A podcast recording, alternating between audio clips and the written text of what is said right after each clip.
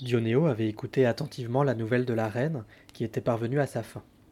Étant le seul à n'avoir pas encore parlé, il prit donc la parole sans attendre qu'on l'en prît, et dit en souriant. Mes très gracieuses amies, peut-être ne vous a-t-on jamais enseigné à remettre le diable en enfer. C'est pourquoi, sans trop m'éloigner du sujet qui fut le thème de vos nouvelles de ce jour, je vais vous informer à ce propos. Peut-être le salut de votre âme dépend-il de cette éducation en la matière, Peut-être apprendrez-vous aussi qu'Amour, qui préfère le séjour des palais rieurs et les chambres cossues à celui des pauvres cabanes, n'en dédaigne pas moins quelquefois de manifester sa puissance au milieu des denses forêts, des montagnes glacées et des grottes désertes. Ainsi peut-on en déduire que toute chose est soumise à la rigueur de ses lois. Donc, pour en venir au fait, voici ce dont il s'agit.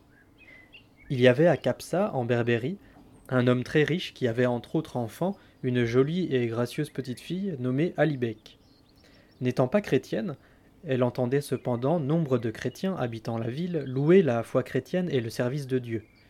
Un jour, elle demanda à l'un d'entre eux comment on pouvait servir Dieu et de la meilleure manière. Il lui répondit que les meilleurs serviteurs de Dieu étaient ceux qui fuyaient les biens de ce monde, tels ceux qui étaient allés se réfugier dans la solitude des déserts de la Thébaïde.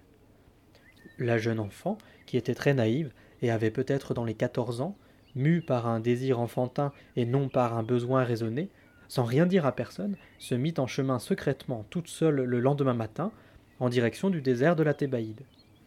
Après avoir enduré de grandes fatigues, mais ne renonçant pas à son désir, elle atteignit au bout de quelques jours ces contrées désertes, et ayant aperçu de loin une petite maison, elle se dirigea vers elle et trouva un saint homme sur le pas de la porte, qui, s'étonnant de la voir en ces lieux, lui demanda ce qu'elle allait cherchant.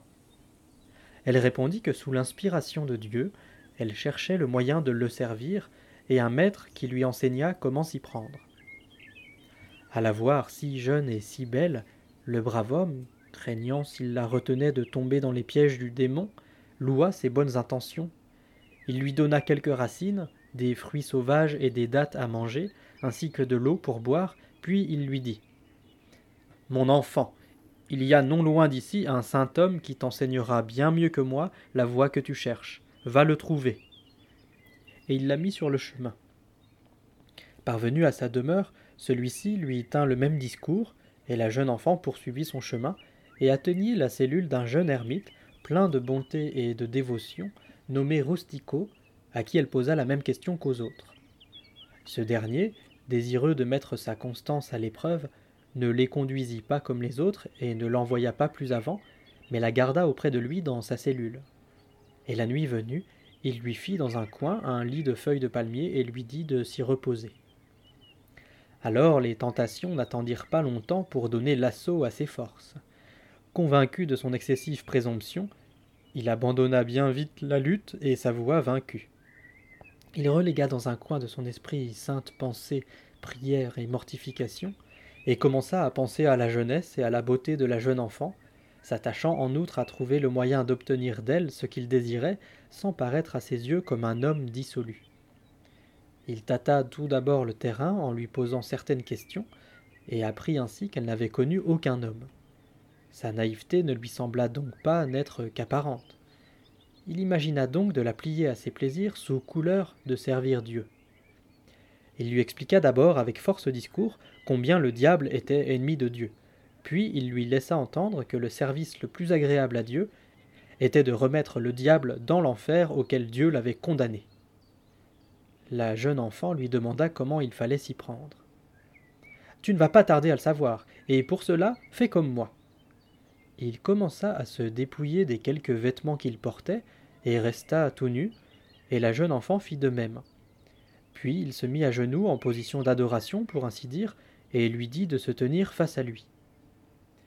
Tous deux se tenaient ainsi dans cette posture, Rustico frémissant de désir à la voir si belle, quand on assista à la résurrection de la chair. À ce spectacle, Alibec ébahi lui dit euh, Rustico, quelle est cette chose que je vois poindre en avant et que je n'ai pas, moi Mon enfant, dit Rustico, c'est le diable dont je t'ai parlé, et vois-tu, il me cause à présent de tels tourments que c'est tout juste si je peux les supporter. Alors la jeune enfant d'ajouter euh, Dieu soit loué, je suis mieux loti que toi, car je n'ai pas pareil diable, moi. Euh, Rustico lui dit Certes, tu dis vrai, mais tu as autre chose que je n'ai pas, moi, et tu l'as à la place de ce que j'ai, moi. Alibec lui dit Et quoi? Et Rustico de rétorquer Tu as l'enfer, et je dois te dire que je crois bien que Dieu t'a envoyé en ce lieu pour le salut de mon âme, car si ce diable continue à me tourmenter et que tu veux bien avoir assez de compassion envers moi pour souffrir que je le remette en enfer, tu apaiseras grandement mon mal, et tu serviras très bien la cause de Dieu qui en éprouvera une grande joie. Reste à savoir si, comme tu le prétends, tu es bienvenu en ces lieux pour ce faire. La jeune enfant répondit candidement. Oh. Mon père, puisque je possède l'enfer, ce sera quand il vous plaira. Rustico lui dit alors. Béni sois tu, mon enfant. Allons donc le remettre à sa place pour qu'il me laisse en paix. Cela dit, il fit étendre la jeune enfant sur l'un de leurs lits de fortune, et lui montra quelle posture prendre pour incarcérer le maudit de Dieu. La jeune enfant, qui n'avait jamais de sa vie mis aucun diable en enfer, éprouva quelque douleur à cette première expérience, c'est pourquoi elle dit à Rustico Pour sûr, mon père, ce diable doit être bien mauvais et bien ennemi de Dieu, car non content de tourmenter autrui, il fait souffrir aussi l'enfer quand on l'y remet. Rustico lui dit Mon enfant, il n'en sera pas toujours ainsi.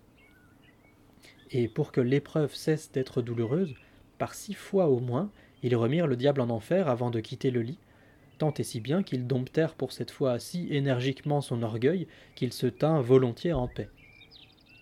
Mais revenant souvent à la charge par la suite, la jeune enfant se montra toujours obéissante à le dompter, et le jeu finit par lui plaire si bien qu'elle dit à Rustico Les braves gens de Capsa avaient bien raison, je vois, de dire que le service de Dieu est douce chose, car je ne me souviens pas d'avoir jamais fait quelque chose qui me procure autant de joie et de plaisir que de remettre le diable en enfer. C'est pourquoi je tiens toute personne qui consacre sa vie à autre chose qu'à servir Dieu pour une bête. Elle venait donc souvent trouver Rustico et lui disait Mon père, je suis venu ici pour servir Dieu et non pour rester oisive. Allons remettre le diable en enfer. Ce faisant, elle disait quelquefois Rustico, je ne sais pas pourquoi le diable fuit l'enfer, car s'il éprouvait le même plaisir à y demeurer que l'enfer à l'accueillir et à le garder, et il n'en sortirait jamais. Les constantes invitations de la jeune enfant et ses exhortations à servir Dieu avaient usé Rustico jusqu'à la corde, au point qu'il en arrivait quelquefois à claquer des dents, alors que d'autres auraient transpiré à grosses gouttes. C'est pourquoi il se mit à dire à la jeune enfant que le diable ne devait être châtié et remis en enfer que lorsque d'orgueil il dressait la tête. Et nous autres, par la grâce de Dieu, nous l'avons si abattu qu'il prit Dieu d'être laissé en paix. Il mit ainsi pour un temps un terme aux requêtes de la jeune personne. Celle-ci, voyant que Rustico ne l'appelait plus pour remettre le diable en enfer, lui dit un jour Rustico, si ton diable a été châtié et ne te tourmente plus, moi, mon enfer ne me laisse pas en paix. C'est pourquoi tu ferais bien de m'aider avec ton diable à éteindre le feu de mon enfer, tout comme je t'ai aidé avec mon enfer à dompter l'orgueil de ton démon. Rustico, qui vivait de racines et d'eau, n'était pas un partenaire à la hauteur. Et il lui dit qu'il faudrait beaucoup de diables pour éteindre le feu de son enfer, mais qu'il ferait de son mieux. Ainsi la satisfaisait-il de temps en temps, mais si rarement que c'était comme jeter une fève à un lion.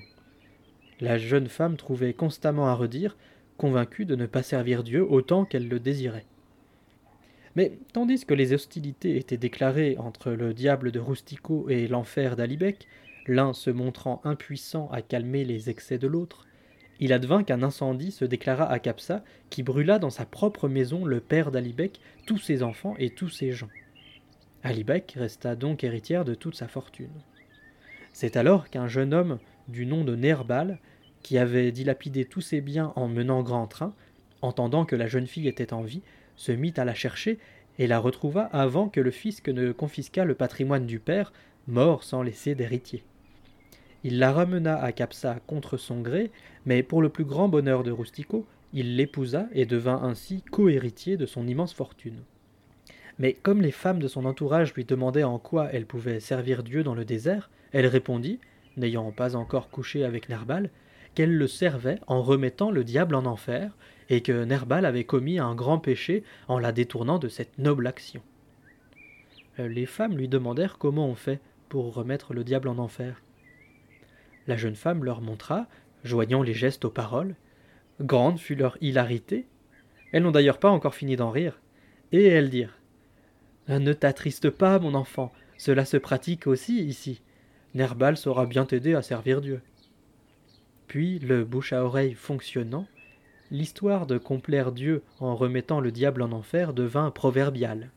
Ce proverbe franchit la mer et a toujours cours. C'est pourquoi, mes jeunes amis, vous qui avez besoin de la grâce de Dieu, apprenez à remettre le diable en enfer, car c'est une action plaisante aux yeux de Dieu et des parties concernées, dont il peut naître et découler le plus grand bien.